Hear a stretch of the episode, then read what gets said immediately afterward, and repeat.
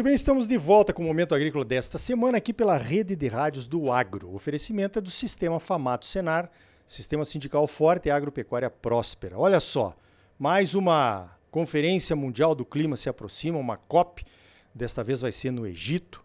Certamente a CNA vai estar lá de novo em parceria com o Ministério da Agricultura, uma coisa inédita, aconteceu apenas na COP passada, que foi lá em Glasgow. É uma parceria interessante porque nós não somos tratados como bandidos pelo próprio governo do nosso país, como era antigamente na época de outros presidentes não tão amigáveis ao agronegócio quanto esse que temos agora aqui. Então eu vou conversar agora com o Nelson Ananias Filho. A, a CNA fez um, um documento que ela vai levar lá para a COP, apresentou esse documento para o ministro do Meio Ambiente, o Joaquim Leite, aqui na CNA nesta semana, e o Nelson vai nos contar então que documento é esse. Bom dia, Nelson.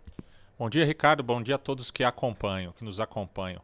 Bom, o documento ele faz parte da estratégia da CNA, né, já de alguns anos para cá, de já sair do Brasil, oferecendo aos negociadores brasileiros uma posição que o agro entende que deve ser defendida por aqueles que estão nas mesas de negociações e os resultados que a gente espera quando voltar desta COP.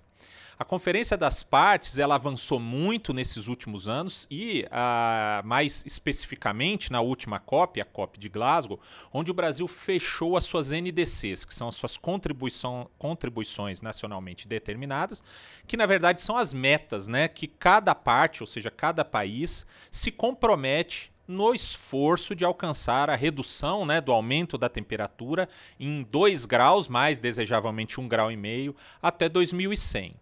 Neste processo eh, de apresentação desse, desses compromissos brasileiros, surgem obrigações, obrigações grandes obrigações, principalmente para o setor agro brasileiro, mas também surgem grandes oportunidades.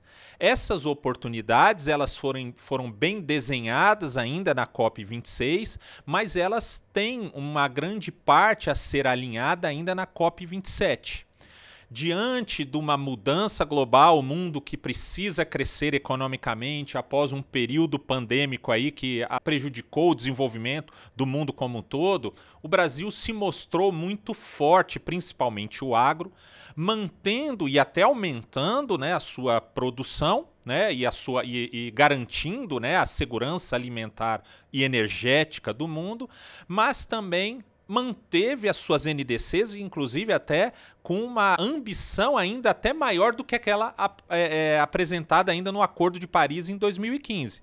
Nós somos mais ambiciosos, né?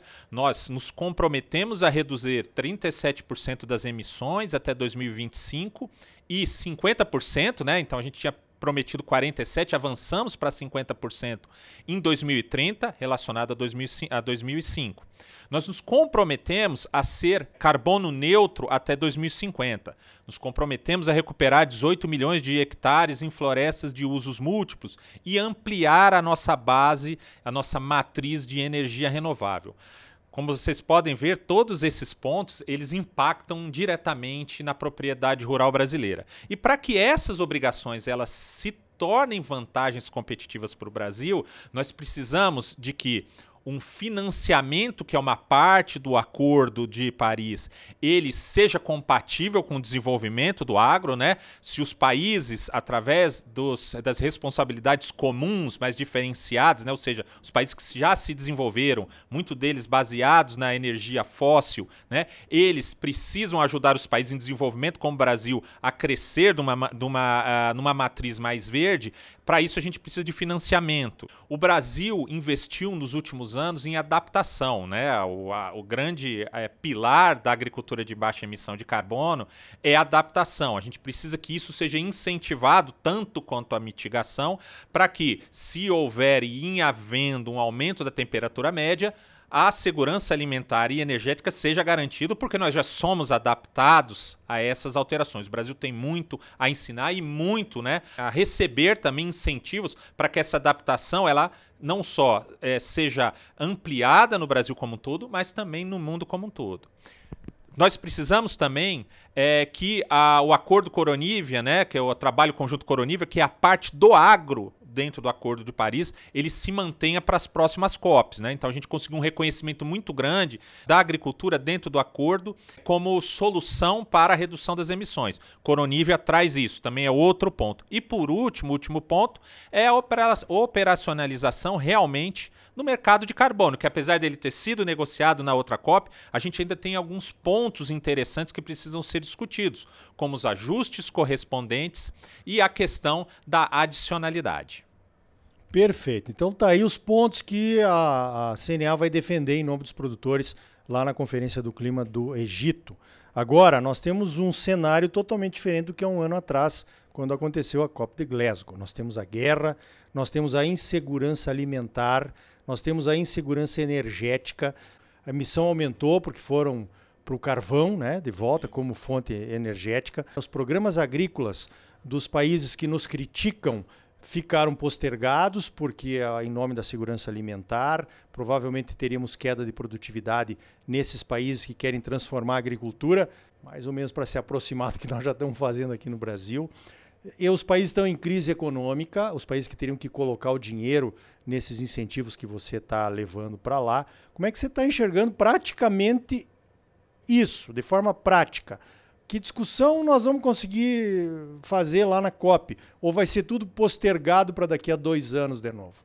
Bom, então isso também faz parte aí do nosso posicionamento uh, junto ao governo brasileiro. A gente nunca esteve entrando numa COP em tanta vantagem né, é, comparativa e moral né, de um país que, apesar da crise, apesar da falta de energia, apesar da dificuldade na aquisição de insumos para a agricultura, nós conseguimos, mantemos e ampliamos a nossa produção de alimentos e de energias renováveis no Brasil. A opção né, é entrar na COP dizendo: ó, continuamos e garantimos a segurança alimentar do mundo sem recuar em um milímetro os nossos, as no, os nossos compromissos de sustentabilidade, coisa que outros, os outros países, as outras partes não estão conseguindo garantir.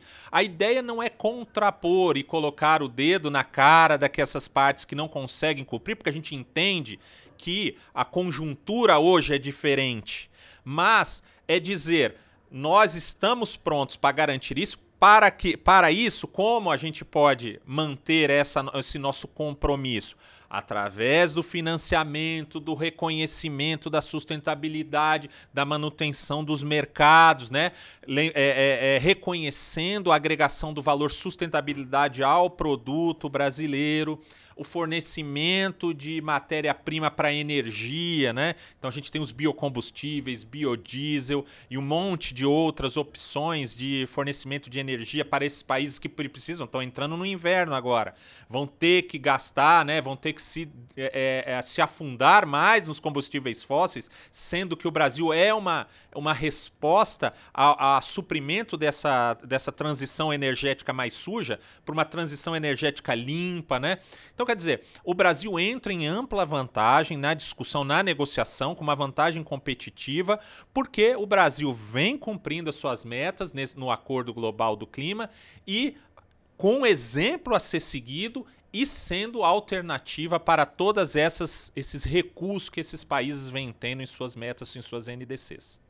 Perfeito. Então tá aí, ó. O cenário é mais ou menos esse que o Nelson definiu aqui.